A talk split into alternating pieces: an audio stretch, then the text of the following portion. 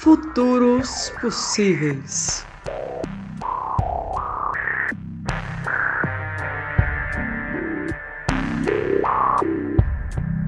Seres humanos ou nem tanto. Bem-vindos ao segundo episódio do podcast Futuros Possíveis, uma tentativa de imaginar outros mundos possíveis para além da barbárie. Eu sou Danilo Nakamura, professor de história e um dos entrevistadores deste episódio. Junto comigo está meu xará, Danilo Heitor. Fala, Danilo. Opa, boa tarde, bom dia, boa noite, sei lá que hora vocês vão ouvir isso, né?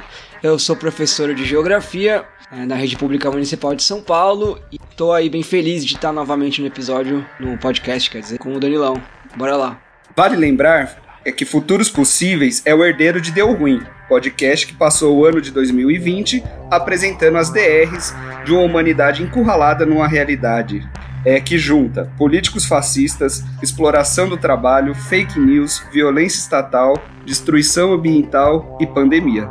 A temporada de, DRs está disponível no site da Rádio Sens e nos aplicativos de streaming. Em 2021, resolvemos mudar de direção para não corrermos o risco de ficarmos apenas descrevendo este mundo radicalmente empobrecido. Em outras palavras, resolvemos, através de um exercício coletivo, ativar a imaginação e pensar em futuros possíveis. Afinal, é possível pensar em um futuro melhor para a humanidade? A emancipação social ainda é um horizonte?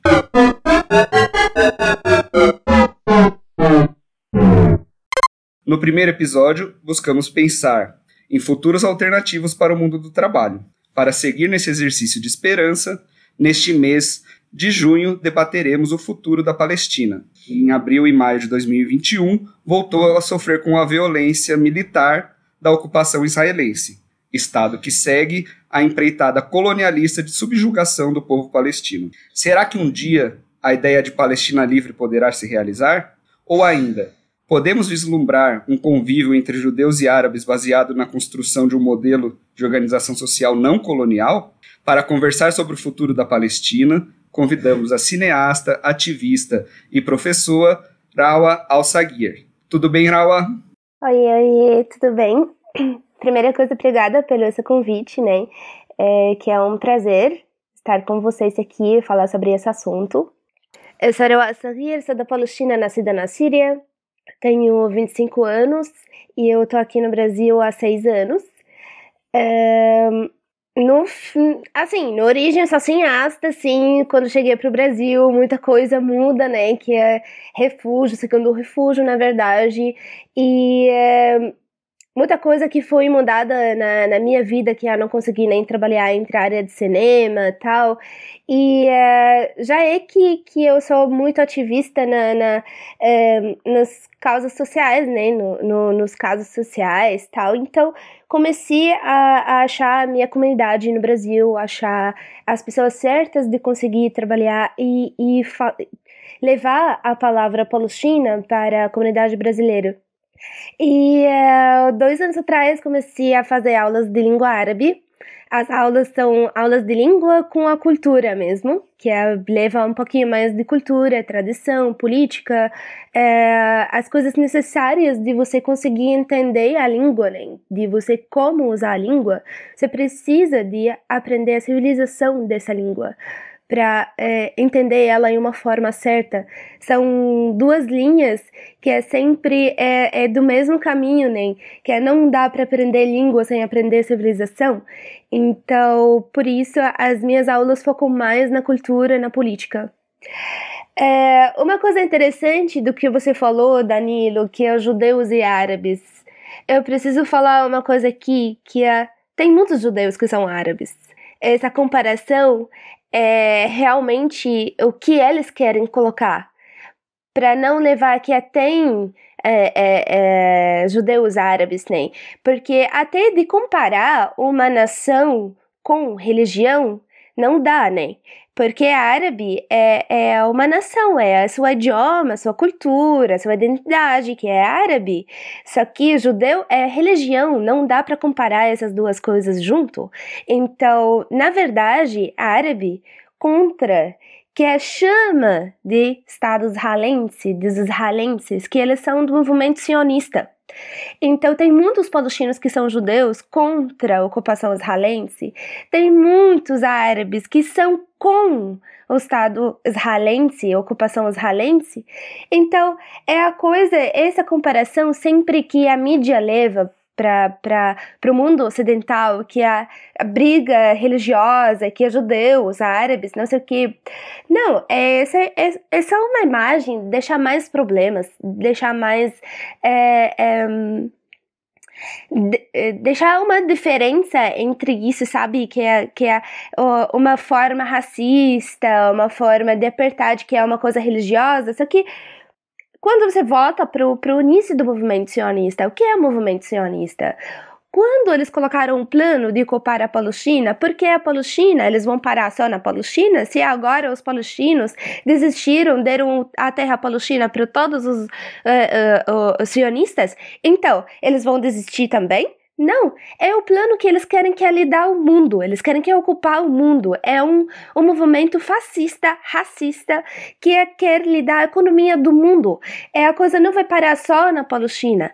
Então, quando a gente fala sobre movimento sionista, então não tem nada diferente do que você fala aos nazistas, só que em, em estratégias diferentes.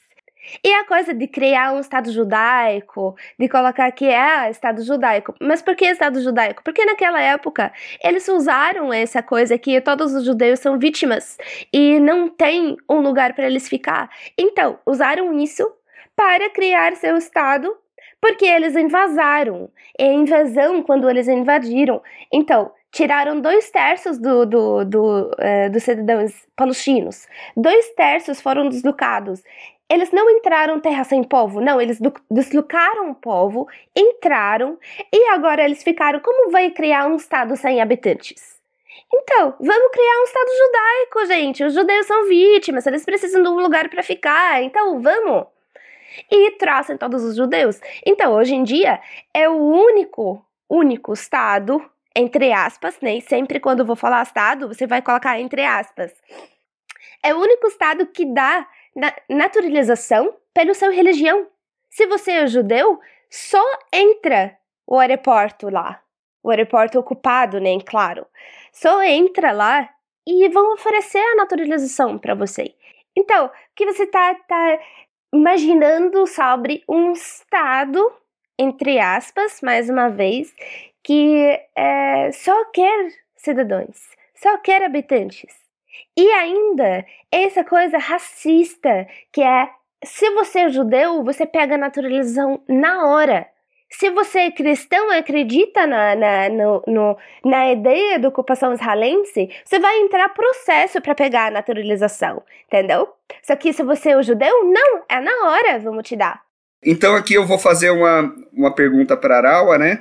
Sobre o futuro, né? Então, como é pensar o futu um futuro no qual é, o significado imediato para os palestinos é, não seria o de seguir em frente, mas também uma ideia de retornar, né?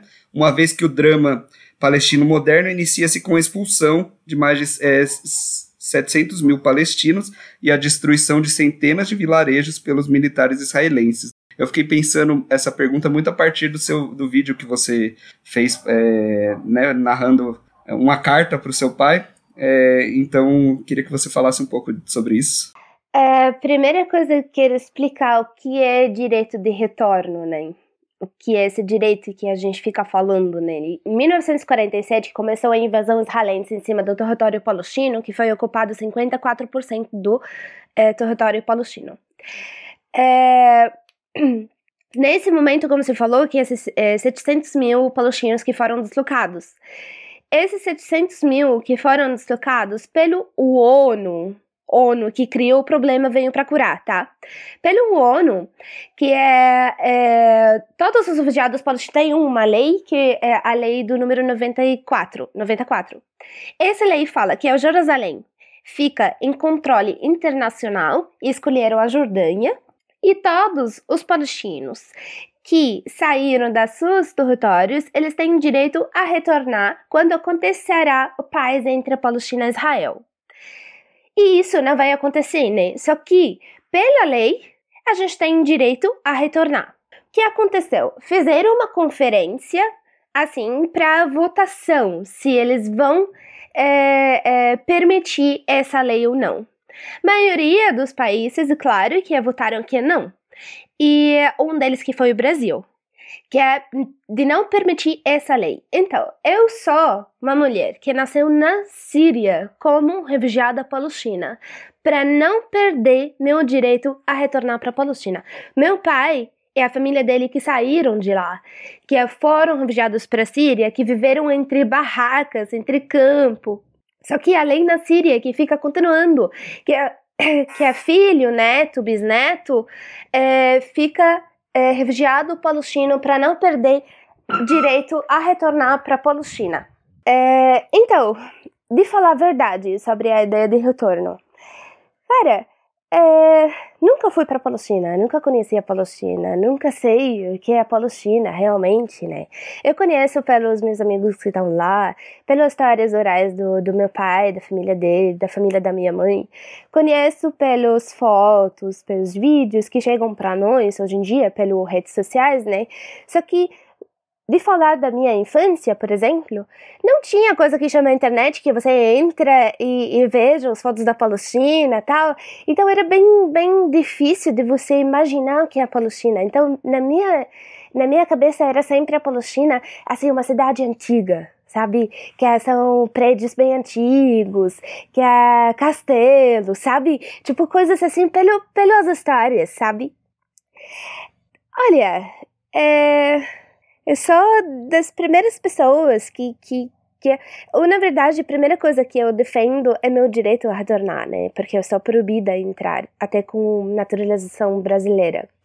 E com naturalização brasileira eu estou proibida a entrar não é porque eles não vão permitir de entrar com passaporte brasileiro, não, só que eu tenho que ir para o consulado israelense e pegar uh, visto para conseguir entrar à minha terra. Então, esse aqui é normalização. Eu tô aqui confirmando que o Estado israelense existe. Eu não vou confirmar isso. Por isso ainda estou proibida, porque a minha terra, para entrar nela, eu tenho que pegar autorização do, do ocupação que deslocou a minha família, que me deixou nascer como refugiada, que me deixou ainda de ser refugiada para a segunda vez aqui no Brasil. Mas vamos sim viajar no, no, nas ideias se liberamos a Palestina, eu vou para a Palestina pela primeira vez, eu, eu vou me sentir estrangeira. Eu vou me sentir estrangeira, não vou mentir isso. É, eu tenho esse medo que eu não vou conseguir viver lá, que é vai ser outra coisa do que é na minha cabeça. Claro que eu vou aceitar em todas as formas, porque é o meu sonho, né? Eu trabalho toda a minha vida só para chegar a esse momento, só para defender a minha luta, só para é, é, é, lutar, né? É, para minha terra. Só que é nesse momento que é voltar para a Palestina, retornar para a Palestina, é difícil. É difícil imaginar. Difícil mesmo. Mas eu vou saber que eu vou ficar muito feliz, sim. É, vou, vou ficar feliz por vários motivos, né? Primeiro motivo, como, como eu falei que, que é, é, é a minha terra, né? O sonho do meu pai, é que ele faleceu sonhando de voltar para lá. Meu avô, é, faleceu sonhando voltar para a Palestina, retornar para a Palestina. Eu, como uma mulher que nunca fui de outra forma, eu sempre me conheço como palestina. Isso aqui eu nunca conheci a Palestina. E aqui fica a coisa complexa. É muito complicado. Muito complexo de pensar que você é uma coisa, só que você nunca foi essa coisa entendeu? Se, eu nunca fui uma palestina mesmo, porque eu não conheço. Retornar pro, pro quê? Eu nunca fui lá. Nunca existi lá. Como eu tô pedindo a retornar? Só que eu sei que é a terra dos, do meu pai, da minha família, terra que, que é, é nossa, entendeu? Se eles não deslocaram a minha família, eu ia nascer lá. Ia ser a minha terra. Então, não, é só de lá. Só que no mesmo tempo, não, sabe? Essa confusão enorme que você entra em si mesmo, que é o que você é, que você é. E isso foi, foi é, é, o ponto da carta, né, Danilo? Se você lembra, é o ponto de carta que eu não sou síria, não sou brasileira, é, eu sou palestina sim, mas nunca fui palestina, realmente, entendeu? E até de me comparar com os palestinos que estão vivendo lá 73 anos entre ocupação, que eles estão vivendo entre ocupação israelense ocupação da autoridade palestina, as mulheres que estão lutando contra três, três elas estão entre três lutas que contra a comunidade, é, as tradições da comunidade, que, que, que a desvaloriza a mulher, contra a ocupação da autoridade palestina, que elas são a mão direita da ocupação israelense, contra a ocupação israelense, essas mulheres que vivem lutando dia a dia. Como vou me comparar com elas, que eu sou palestina também? Elas que são palestinas, entendeu? Elas que estão na luta realmente. Eu, até de ficar lutando, de ficar resistindo, de ficar falando, isso aqui não é da mesma forma que elas são. Então, fica uma coisa assim que a você acha que eles vão aceitar os refugiados? Tá, mas como vai ser a coisa? Se, 7 eh, milhões de refugiados palestinos na diáspora. Tá falando 7 milhões. Não é pouco, cara, não é pouco. Nós somos quase 12 milhões palestinos. Seis entre a Palestina, entre é, a Palestina histórica, e 7 milhões, quase 7 milhões fora, na diáspora. Então, imagina, 12, 13 milhões de, de palestinos, mas não tem Palestina. Raul, eu queria aproveitar que você trouxe essa questão das mulheres palestinas para te fazer uma pergunta que tem bastante a ver com território e luta, né? Pensando na experiência das mulheres curdas, é, principalmente lá no norte da Síria, em Rojava, você acredita que dá para imaginar um futuro para o povo palestino que não passe necessariamente pela criação de um Estado nacional palestino, quando, ao imaginar um futuro em que, por exemplo, seja possível retornar, seja possível essa existência que você traz, que, que você sonha, né? Eu achei muito bonito você falar como é que como é que você pode ser uma coisa que você nunca foi e fiquei pensando enquanto você falava que a gente fala de quando a gente fala em futuro, normalmente a gente pensa de um lugar que existe agora e a gente está pensando, projetando ele no futuro, mas no caso a gente está falando de um lugar que não existe agora. Né? Então a gente tá proje é um futuro de reinício, né? não é um futuro de algo que está acontecendo e vai se transformar. Quer dizer, claro que é algo que está acontecendo e vai se transformar, mas você entendeu? Acho que deu para entender a ideia. É, minha, minha questão era essa. É, você existe um, uma possibilidade de imaginar uma Palestina, um, um, território palestino que não passe pela criação de um Estado nacional? Ou isso é só delírio de anarquista? Mano, sempre eu recebo essa pergunta que realmente eu não consigo entender. Porque para mim, é, a luta dos curdos é muito diferente do que a luta dos palestinos. É, a luta dos curdos é mais complicada você está tá falando entre três territórios hoje em dia. A Palestina histórica sempre existia como Palestina histórica. De 3 mil anos atrás até hoje é a Palestina histórica. E uma ocupação recente, que foi no 73 anos atrás, entendeu?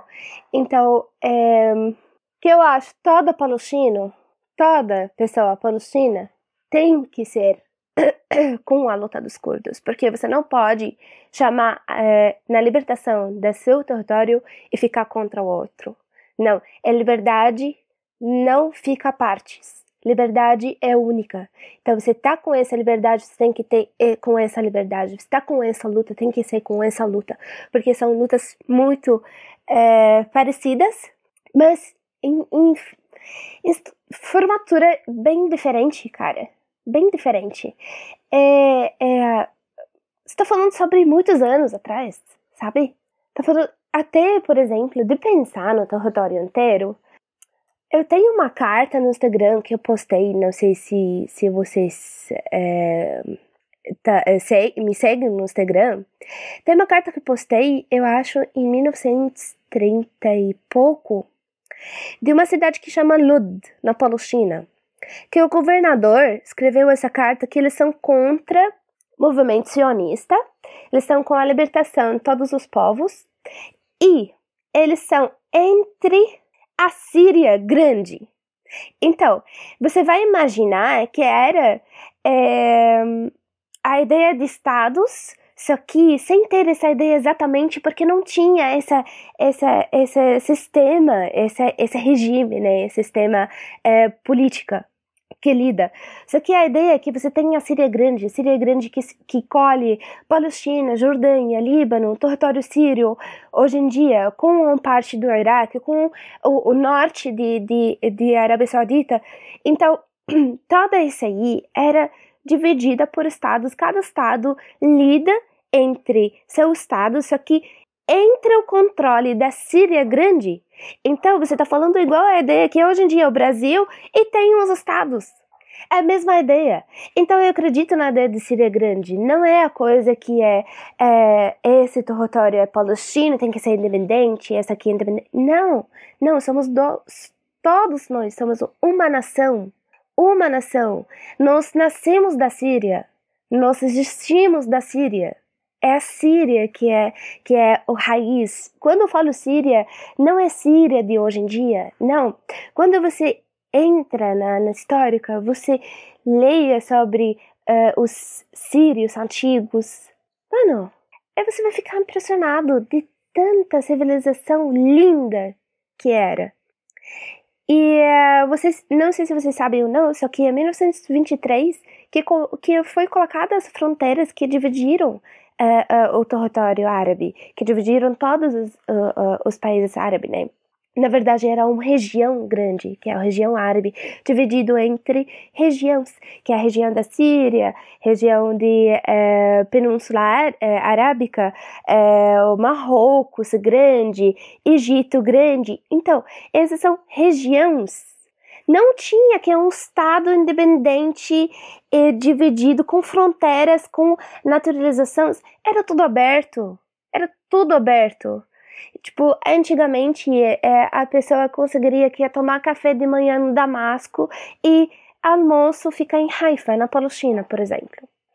E em 1923, eles que trouxeram esse colonialismo que dividiu, que colocou as fronteiras, colonialismo britânico, francês e italiano, que é, coloniaram, colonizaram lá entre é, é, essas regiões, colocaram as fronteiras e quando aconteceu é, a, a, a relevante, né, que é todo o país pegou seu, seu, sua independência, que é, ainda que tinha a relevante de eh, 1916, que é a relevante árabe ma maior, relevante árabe maior revolução que aconteceu em 1919 até 1918, que a todos os países árabes todo, toda a região árabe, todo o povo árabe é, é, saiu contra a ocupação otomana, que é a da Turquia.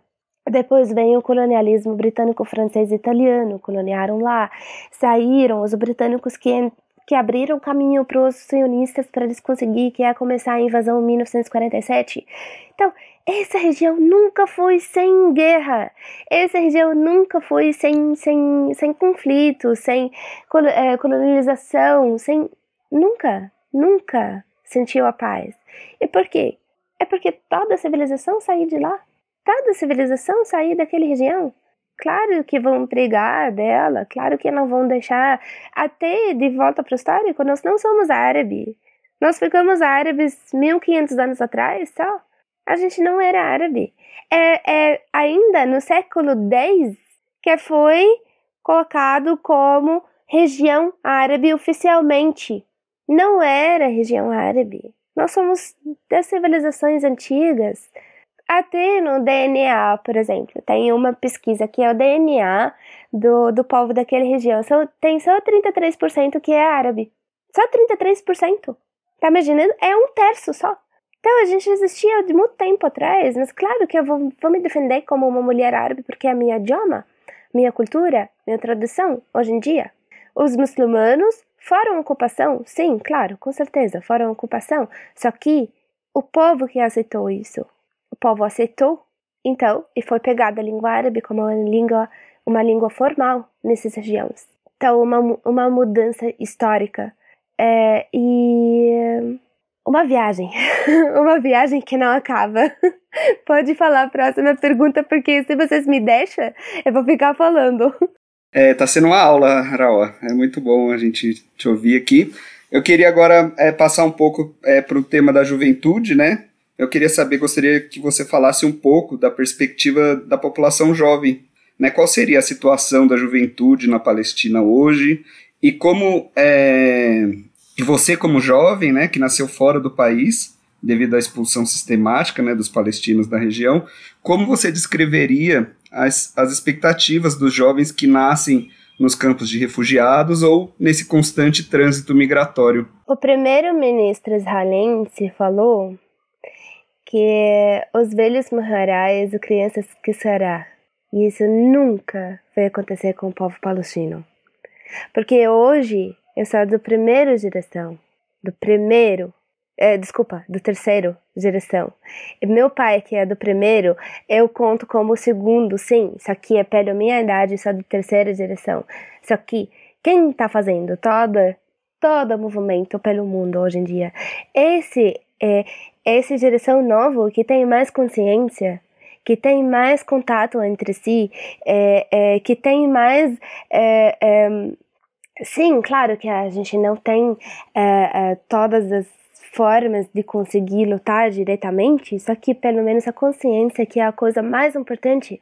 Hoje em dia, a gente tem essa consciência, porque hoje a gente sabe o que é o racismo, sabe o que é apartheid, sabe o que é direitos das mulheres, sabe o que é, é, é direito de libertação, sabe o que é liberdade, sabe o que é, é, é, é campo do refugiado, entendeu? Essa consciência que coloca o caminho, que é, é a revolução que aconteceu o, o mês passado, quem que fez toda essa bagunça, cara? Quem que começou? São crianças! São crianças, cara, crianças que começaram com tudo isso. É crianças com 15 anos, 16 anos.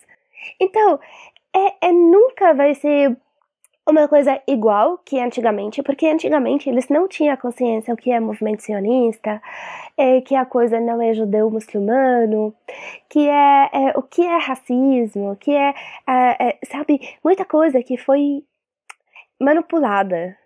E tinha essa lavagem cerebral que conseguiram que controlar a, a mente da, de cada pessoa. Só que hoje em dia nós somos mais conectados. Eu tenho amigos na Palestina mais do que eu tenho amigos aqui no Brasil. Que eu nunca vi elas na minha vida. Esses amigos, amigas, nunca vi elas. Só que pelo redes sociais, pela internet, que você consegue que bater papo, que conversar mais, que abrir a sua mente, de ter mais consciência que é como é muito importante essa conexão entre a diáspora e a Palestina histórica. É, sempre falavam que ah, é, é, os palestinos que moram no, no território de 1948 é, eles já tipo adaptaram de viver entre Israel. Ixi, eles que são raiz, eles, eles são raiz, eles que não deixaram as suas casas. Tudo que passou é ainda, eles são palestinos, existem entre o território ocupado. Então, eles são raiz. E isso não chegava para nós. Chegava para nós que eles nem querem que os, os refugiados palestinos voltar. Isso é a ideia que chegou para nós, que é que é, que eu vivi na Síria. Essa é a ideia que chegou para mim. Por isso, até hoje, tenho esse medo de retornar para a Palestina, sabe? Só que com mais consciência que é, eu sei que o meu povo vai me aceitar. Eu sei é, é, como é muito importante essa conexão entre nós. Eu estou trabalhando com uma conferência que é, chama Conferência do Caminho Palestino Alternativo. Que é a ideia dessa conferência?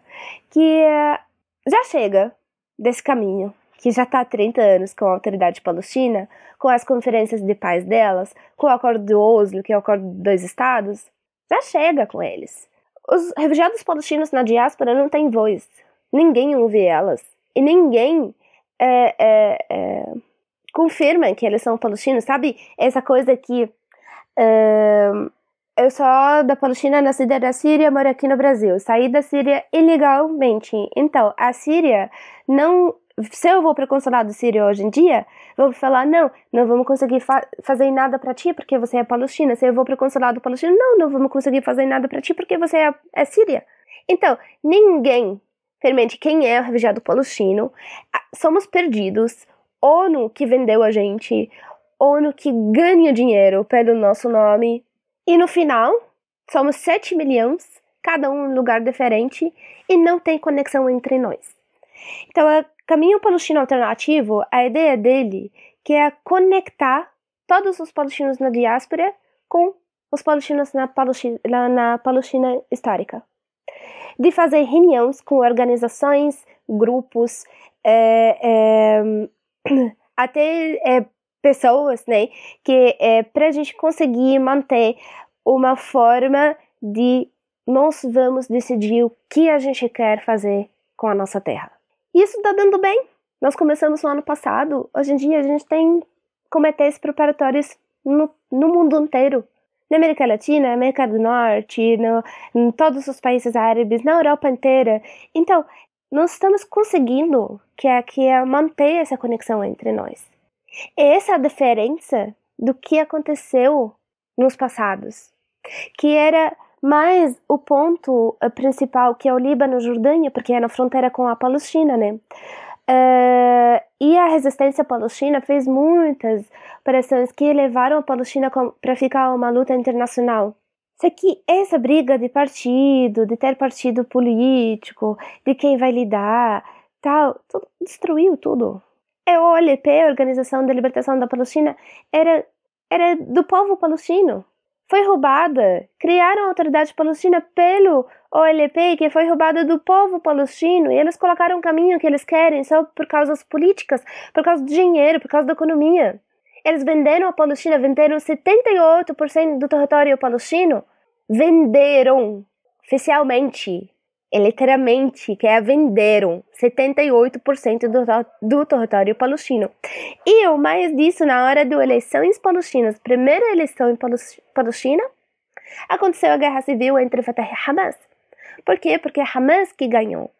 Hamas que tem que ser a autoridade palestina, só que o Israel não quer isso, porque sabe que o Hamas é um grupo de resistência muito forte, que não vai deixar a ocupação, que não vai ser a mão direita da ocupação. Então, colocaram o Fatah como autoridade palestina. Colocaram as pessoas do que, é, que é, falam que eles são do OLP, só que o OLP é uma, uma ideia muito maior do que eles.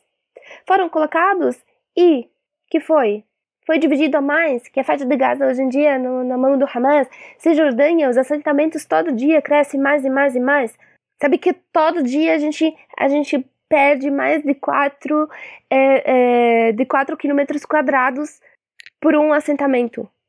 E ainda não quero que falar sobre é, os problemas do ambiente, né? Que acontecem no meio ambiente por causa do muro da apartheid, por causa dos assentamentos que cria em cima do, dos, dos territórios que é para plantação, né?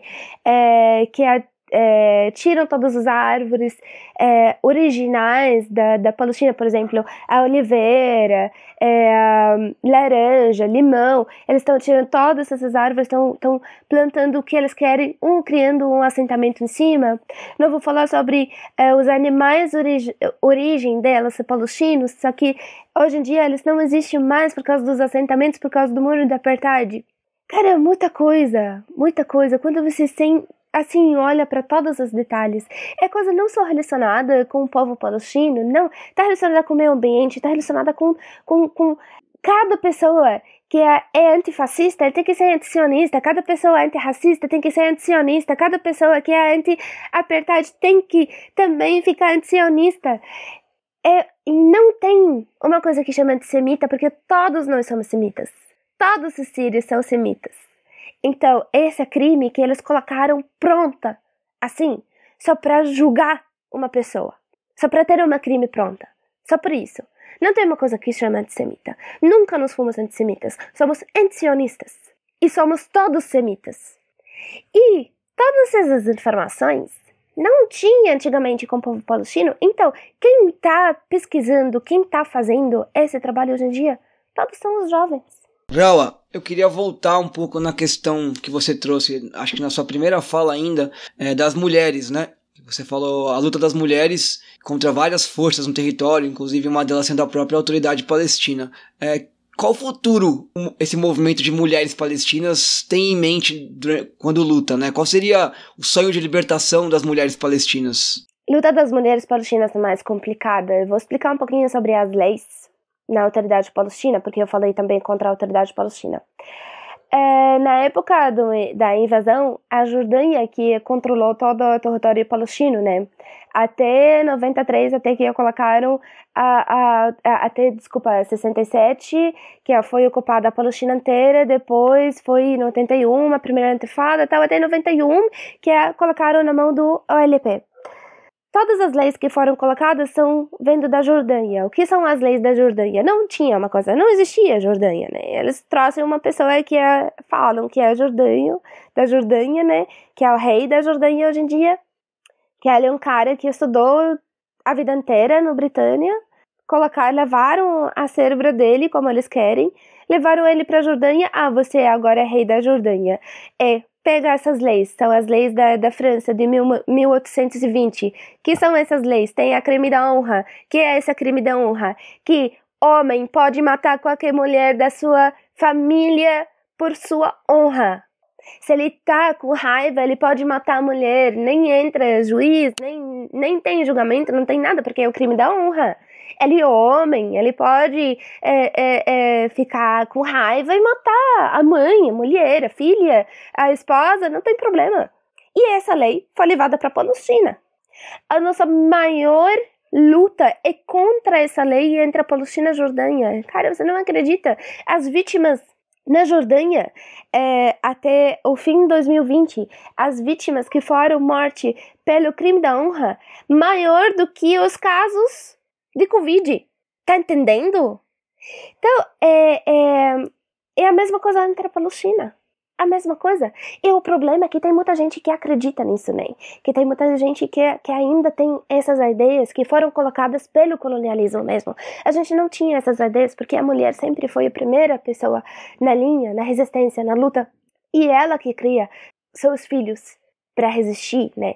Então, é, é, nunca tinha essa ideia, essa ideia veio do colonialismo, foi colocada. Os árabes não são os árabes que, que não respeitam a mulher, não. Os árabes antigos, os árabes de verdade, eles que respeitam a mulher. E todas essas ideias vieram do colonialismo.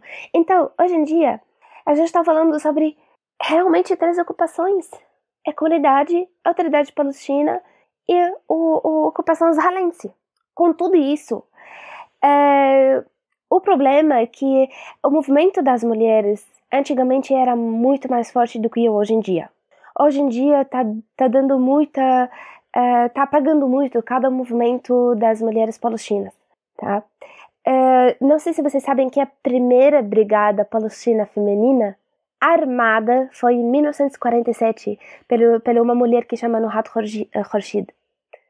Então, é, é, era muito mais forte. Hoje em dia tem muita muita força, muita força contra mulheres de não ter nenhum movimento. Só que ainda com isso tem vários movimentos que trabalham por isso, que trabalham pela luta das mulheres.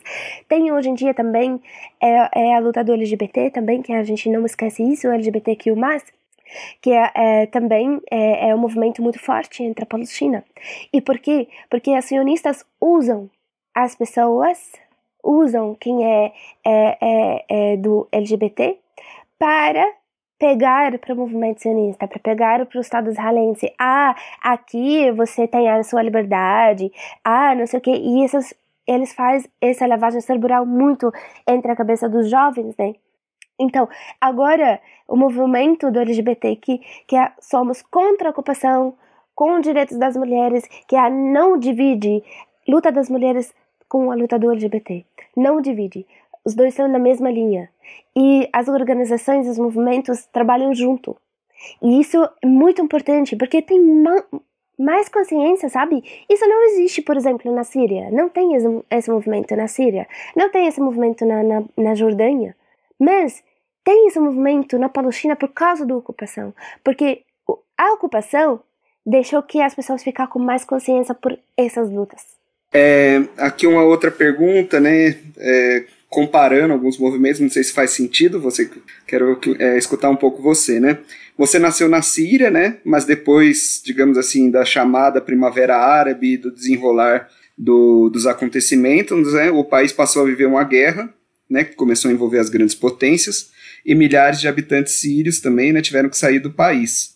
Aí a pergunta que eu coloco, né? A Primavera Árabe foi realmente um movimento civil que lutava pela liberdade? podemos enquadrar nessas as revoltas que aconteceram nos diversos países árabes, né, como um novo como novos movimentos sociais que surgiram na segunda década do século XXI, né, aí os exemplos, né, que surgiram nesse começo de década, né? Aqui no Brasil a gente teve junho de 2013, teve os indignados na Espanha, os movimentos na Praça Taksim na Turquia, Occupy Wall Street nos Estados Unidos, Black Lives Matter. Enfim, você consegue ver alguma relação de um clima político da juventude, assim, que, que seria possível comparar alguma coisa? Olha, não dá para comparar por um motivo. Primeira coisa, todo povo merece a sua libertação, que ele veja que é melhor para ele, né? Essa é a primeira coisa. Só que quando a gente fala sobre primavera árabe, a gente vê que a, no início realmente era uma primavera árabe, dos jovens árabes. Só que depois foi levada para o outro caminho. Por quê? Porque somos países controlados pelo ocidental. Eu acho essa essa seria a minha resposta só, porque isso explica tudo. Explica tudo. Eu não posso falar nada sobre a Síria, porque eu acredito na luta, na luta do povo. Só que eu não acredito do que foi levado para hoje em dia. Porque quando saiu a primeira manifestação na Síria, era para pedir a libertação, a liberdade desse regime e ditadura. Isso aqui, como foi controlada, como foi o caminho que chegou para hoje, é outra coisa. Todo movimento controlado. Vamos falar um pouquinho sobre o Brasil? O que é o Brasil hoje em dia? Sair um ato para um dia? Isso não, não derruba o presidente. Eu vou sair no ato, sim. Eu sou a primeira pessoa que vai sair no ato. Só, eu, eu marquei minha viagem segunda-feira para conseguir descansar e sair no ato. Só que, mano, é um dia, vale? Não vale nada. Não derruba nada. Ele vai aparecer aquele democrático que tá, que tá deixando o povo sair e gritar nas ruas. Ele vai deixar nessa imagem para ele ganhar nas eleições no ano que vem. Precisa ocupar as ruas, precisa ficar nas ruas, trabalhar nas ruas, nem sair das ruas. A sua casa vai ser mudada para rua para derrubar um presidente ainda nem presidente, sabe? Ele nem presidente, ele não controla nada. Ele tá controlado pelos Estados Unidos, os israelenses, mas o Brasil hoje em dia tá controlado. É, quem tá lidando hoje? Estados Unidos, movimento sionista. Nada foi lidado por brasileiros. Nessa época do, do, do, do Bolsonaro inteira, nada foi uma coisa brasileira. É tudo dos Estados Unidos. Ele é um maluco? Sim, claro. Com certeza. É tira. Assim, é do lado. Isso aqui. Realmente. O que tá acontecendo? Então, para derrubar ele, não dá para sair em um ato só. Não dá para sair em um dia só. O problema é que a pandemia também deixou que as pessoas que é, tem que tem que é, manter a distância, a coisa que é sabe é muito difícil de ter muita gente e tal. Só que agora como a maioria está sendo vacinado, como vai facilitar as coisas. E precisa ter essa consciência que, gente, vamos ocupar as ruas não sair um ato, porque um ato vai parecer que ele é democrático. Não vai mostrar a ditadura dele. Vai ser mostrada quando você passa a primeira noite nas ruas. E você vai ver como o PM vai, vai atacar todos os manifestantes. A gente viu isso na Recife, né? Só que foi lavado dois, três dias depois do ato e agora, hoje ninguém fala sobre isso. O Bruno de Silva que foi matado na, na, no, Helianópolis, no no, no, eh, na favela em São Paulo, Alguém falou sobre ele? Alguém falou que o PM entrou, atirou ele na cama dele? São dois, três redes que falaram sobre isso. Ninguém fala mais. Então, é, é. Cara, tá tudo controlado. Tá tudo controlado. Hoje em dia, até você de mostrar esse podcast, você pensa cem vezes antes de, de, de compartilhar o podcast, né? Você pensa cem vezes que vai acontecer? Saiu um ato no ano, no ano passado, quando saiu do, do, do movimento de Black Lives Matter e o, anti, o Antifa, né? Porque naquela época que ela falou aquela é, é, besteira do Antifa, que é o grupo terrorista e tal. Meu nome tinha entre cinco nomes de vão é, subir o caminhão falar, né? Mano, você não acredita as mensagens que chegaram para mim e pra minha família. Você não acredita. Só uma pessoa, só. Eu falei dois minutos eu fiquei dois meses depois recebendo mensagens que vão te matar. Tá entendendo a, a dificuldade? Jaua, Vou aproveitar o gancho que você falou do Bruno Silva para fazer aí um comentário em cima dessa questão das manifestações e aí te fazer, acho que é uma última pergunta, porque a gente já tá chegando perto de uma hora de programa, né? É, o caso do Bruno Silva, ele tá sendo acompanhado de perto pela Rede de Proteção e Resistência contra o Genocídio, que é um movimento que tem aqui no Brasil, em São Paulo, na verdade, na Grande São Paulo há algum tempo. É, eu faço parte do, da equipe de comunicação da rede, a gente aqui no Anarrest tem um, um outro podcast que é só, só sobre a rede, chama Enredando Quebradas, e o que você você trouxe, eu acho, é uma coisa que sempre fica na minha cabeça. A rede tem hoje mais ou menos 140 casos de jovens que foram presos ou assassinados pela polícia, presos injustamente ou assassinados pela polícia, né? E quantos desses casos chegam a ser comentados na mídia? Então é, é, é realmente um apagamento muito grande. Mas por outro lado, olhando para um lado, querendo ser otimista, é, o Danilo trouxe a questão de 2013 e muita gente olha para 2013 e acha que aquilo ali surgiu do nada. Ah, foi com combustão espontânea. Alguém tacou uma pedra, e todo mundo foi pra rua. E não foi isso, né?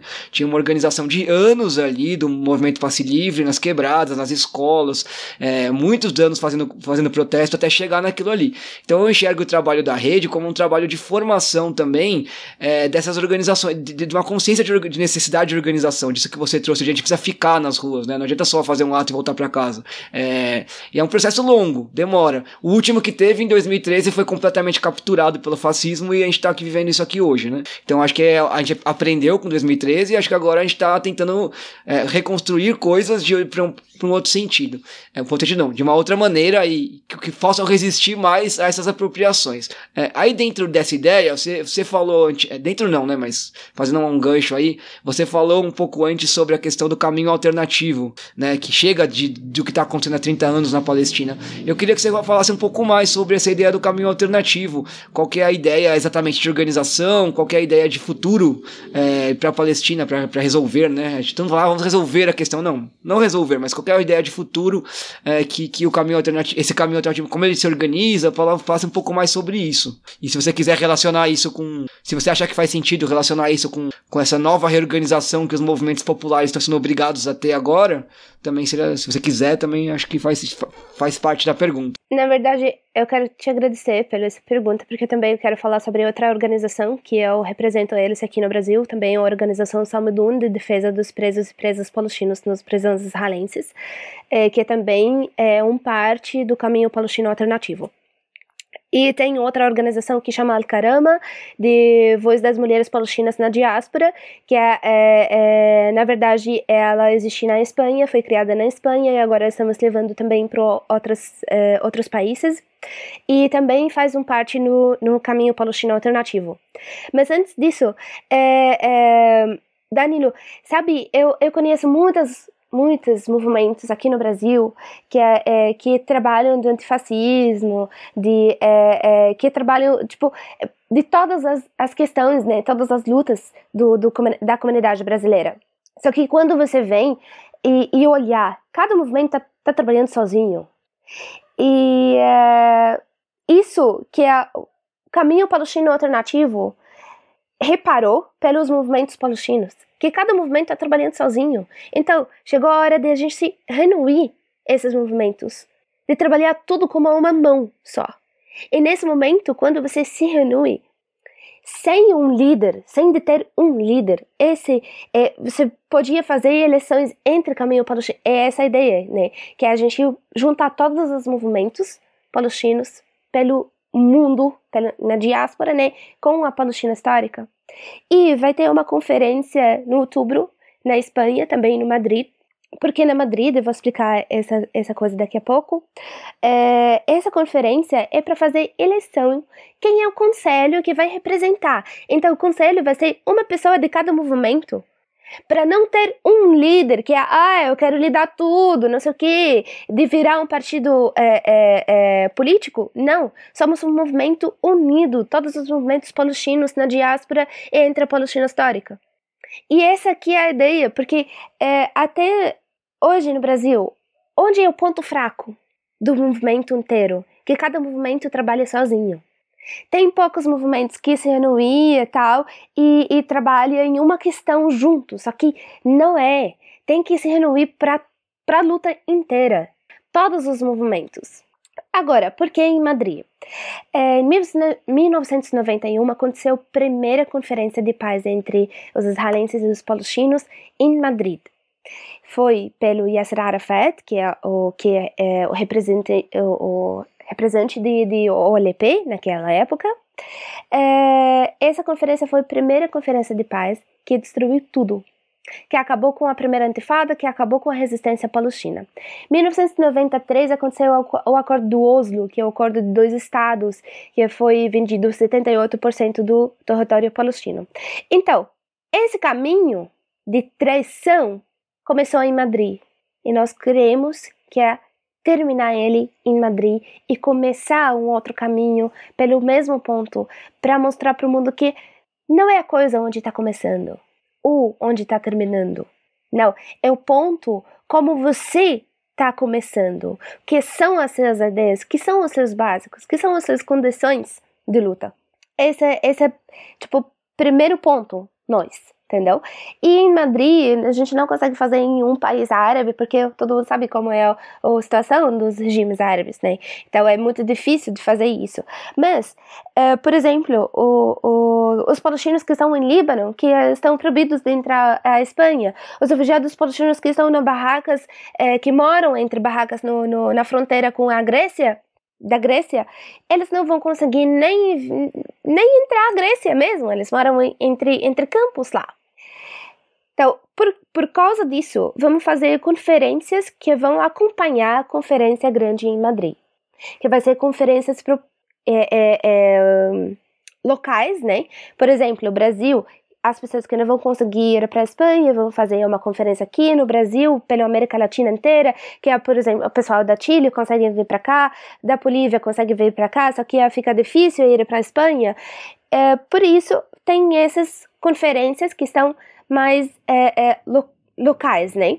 Que acompanha a conferência grande, que vão levar um papel de todas as condições que eles querem, as regras tal, que é, que é, é, é vai levar uma, um documento grande de todo que que foi combinado nesse local e levar para é, a conferência no Madrid para fazer é, oficinas, para fazer papos, para conversar em tudo isso e no final aqui Nessa conferência vai começar o caminho palestino alternativo. Não vai terminar, vai começar o caminho palestino alternativo. Então, essa é a ideia. Então, é, e na verdade, tá muito difícil até para mim trabalhar nisso entre o Brasil, porque eu aqui tá tudo co controlado pela Federação Palestina. O que é a Federação Palestina? que é? é? São pessoas normalizadas, são pessoas colocadas pela autoridade palestina, pela autoridade israelense, então, tá, tá sendo até para os palestinos difícil se reunir entre o Brasil.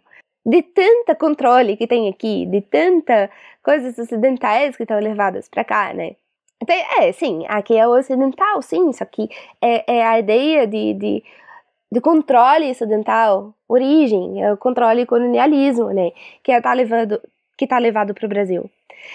É, entre Caminho Palestino Alternativo tem muitas organizações, maior organização que é o Samadun, que eu represento elas aqui no Brasil, que é a defesa dos presos presos palestinos nas prisões israelenses. Nosso trabalho fica como campanhas, campanha para liberar dos eh, eh, para levar, na verdade, também a, a, luta dos presos e presas palestinas. E uma coisa importante, a organização Samadun está colocada como organização terrorista, porque a gente defende terroristas por lados israelense, né? Que a gente define terroristas, então somos terroristas. A organização é terrorista. Então, ainda é mais difícil de, de falar oficialmente que eu represento Salmedun em alguns lugares, né? Porque isso leva muito ruim para mim, até para naturalização, até para minha situação aqui no Brasil, que é sendo muito perigoso para mim. Só que é uma luta, é uma vida, gente. Tem que lutar, tem que existir. Antes de terminarmos né, nossa conversa, gostaríamos de pedir indicações de filmes, músicas, séries, livros é, para a nossa convidada. Rawa, o que você indica né, é, para entendermos mais, para aprofundarmos nossos, é, nossos conhecimentos sobre a Palestina né, e conseguirmos imaginar futuros possíveis? Tá. É, primeira coisa que tem é muita mostra árabe virtual que está sendo hoje em dia e tem mais importante delas, que é a Mostra Árabe Feminina. é, que é, é, é, muito importante essa mostra. Vocês podem até aqui só colocar esse nome, pesquisar, vai aparecer para você o link e tudo.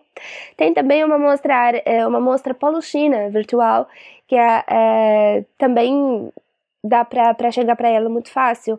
Livros, a gente tem muitos autores que são importantes, por exemplo, Eduardo Said, Hassan Kanafani, Eduardo Said que escreveu Orientalismo, né, que é um, um dos, dos livros mais importantes, né, do mundo. Tem é, o Hassan Kanafani, do FPLP, de Frente Popular da Libertação da Palestina, que também levou nos livros dele, é, tem, tem é, um livro que chama a Revolta de 36 e tem um livro que chama Homens ao Sol, é, que são traduzidos para o português, né, que eu estou falando elas.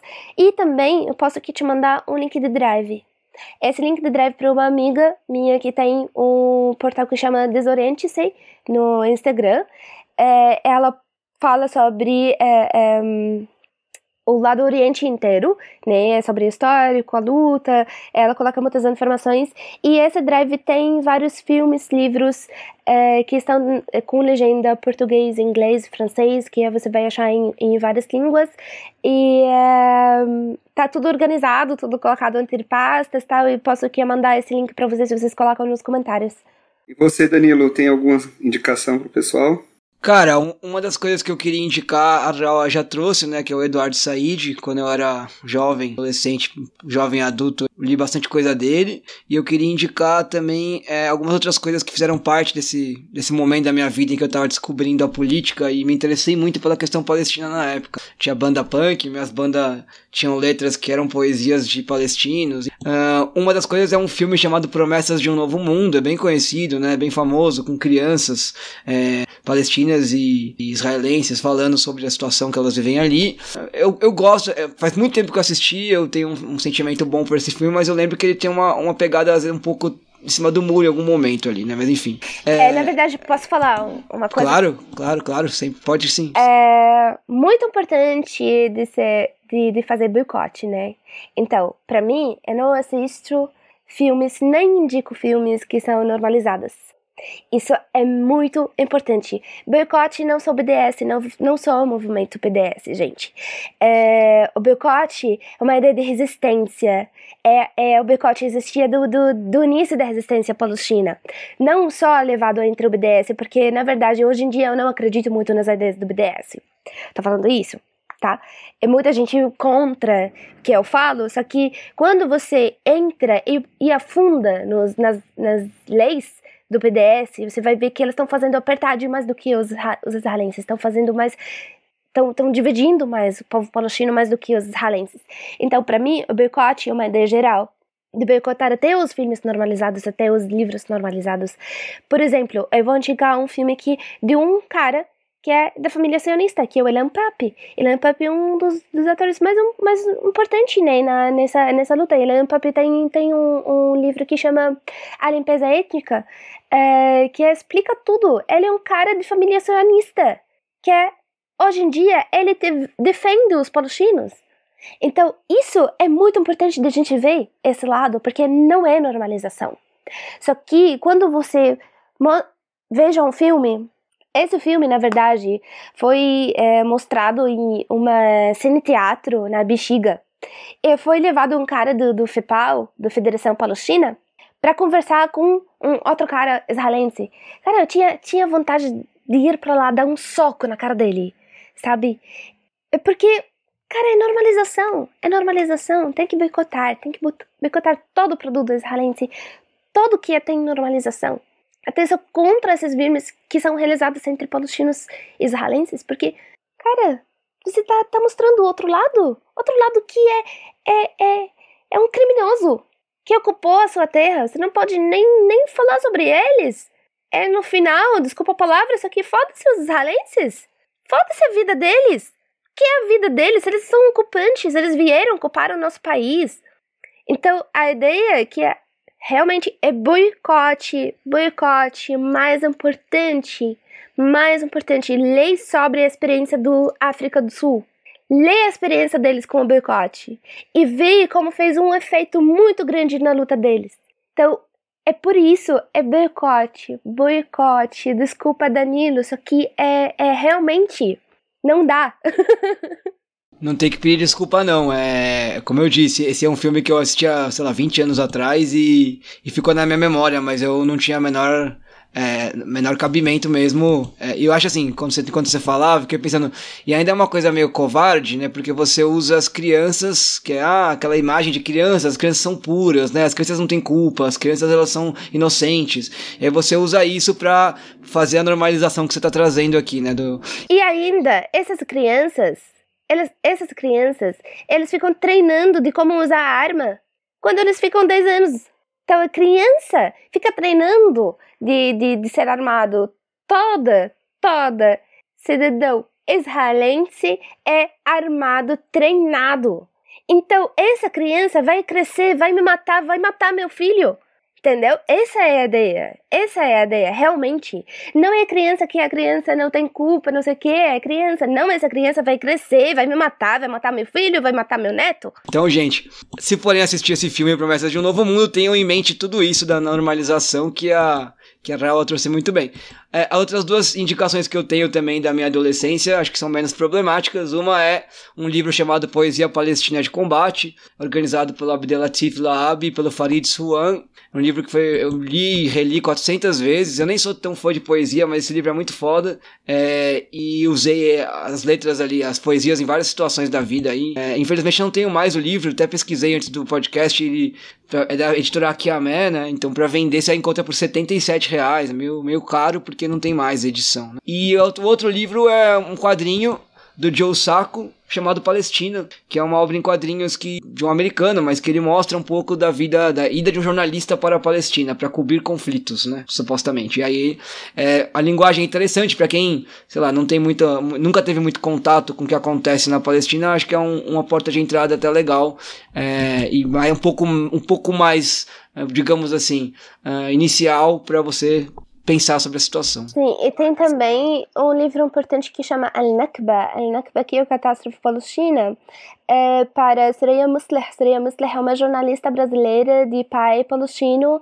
é, ela do PSTU, que é, escreveu esse livro, acho que em 2017, que foi o lançamento dele.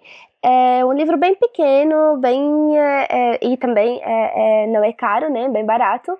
E eu acho que quem quer eh, pode entrar em contato com a Suraya, a Suraya Musleh. Posso também aqui mandar o nome dela. Tem também dos filmes. Um dos meus, assim, que, que me levou para cinema realmente é o Ilha Sleiman. Ilha Sleiman é um palestino, cara, ele faz uma, uma um sarcasmo, assim, é, e uma forma, cara, é, ele é um, um gênio, sabe? É, esse cara é muito importante, muito importante de, de assistir é, Resto do Tempo e O Paraíso Deve Ser Aqui. Esses dois filmes, dos filmes mais importantes da, da, da cinema palestina. Tem também a diretora Marianne Jesser, que também é uma, uma diretora palestina, que tem filmes que é Sal desse Mar, é, Quando Te Vi. É, tem outro filme que chama Três Mil Noites para Mãe, Mãe Mosri, também uma mulher palestina, uma diretora palestina. Três Mil Noites fala sobre os prisões das mulheres palestinas é, na época dos oitentenas. Também esse filme é muito importante, levado de uma história real. É, cara, é a, a cinema palestina é cheia, é cheia. Tem muitas diretoras mulheres que são incríveis. Mar, é, é, a Mary Jesser, uma das, das melhores diretoras, cara, ela leva filmes incríveis. E tem um filme que chama o Egypt, que foi na, na 13ª Mostra Árabe, que, que é, é em 2018, é, que é, foi levado aqui para o Brasil, foi levado esse filme, o Egypt, é, foi mostrado também. É, tem, tem vários filmes, cara, tem, tem muita, muita filmes que podemos indicar, podemos colocar também, posso mandar os links para vocês, tudo. Bem, é, muito obrigado aí pelas é, indicações. Eu, a minha indicação também seria o Elias Suleiman. Eu, eu, li, eu vi, né, o Paraíso é, deve ser aqui e o que resta do tempo, né? Tem outras, Intervenção Divina, Crônicas de um Desaparecimento, né? É, e aí a, a última, é, aí é legal é, fazer as nossas indicações, né? A gente que é, e ouvir também essas problematizações. Então eu vou fazer a outra indicação, não sei se você gosta ou não, e, ou se, e se você entende essa autora como, como você entende ela, né? Tem um livro que eu comecei a ler que eu gostei, chama Caminho Divergentes, da Judith Butler, né? Uma crítica à judaicidade e ao, e ao sionismo, que me pareceu interessante o que, né, a forma como ela vai problematizando é o lugar né, dos intelectuais judeus e, e, do, e do sionismo, e que me pareceu interessante. Então, essas seriam as minhas indicações. Bom, gente, termina aqui então o segundo episódio do Futuros Possíveis, um podcast do coletivo Ana Rest, hospedado na Rádio Sens, uma rádio online anticapitalista. Se você quiser falar com a gente, você pode encontrar a gente no Facebook, no Twitter, no Instagram, todos eles, arroba o com dois R's, ST e a letra I no final. E também no e-mail, oanarest.gmail.com. Para terminar, uma música a gente escutou aí bastante na vida, a gente aqui, Danilo e eu, né, os dois Danilos, é, que tem a ver com a Palestina, é, que é uma música do, da banda espanhola anarcopunk Sin Dios. Peraí que eu esqueci o nome da música. É, vou voltar então. Para terminar então, uma música que Danilo, meu xará e eu escutamos bastante aí durante a adolescência, de uma banda narcopunk espanhola chamada Sin Dios, que é Toque de Queda em Palestina. A gente volta no mês que vem com essa tentativa de acender uma luz enquanto o sol da liberdade não nasce.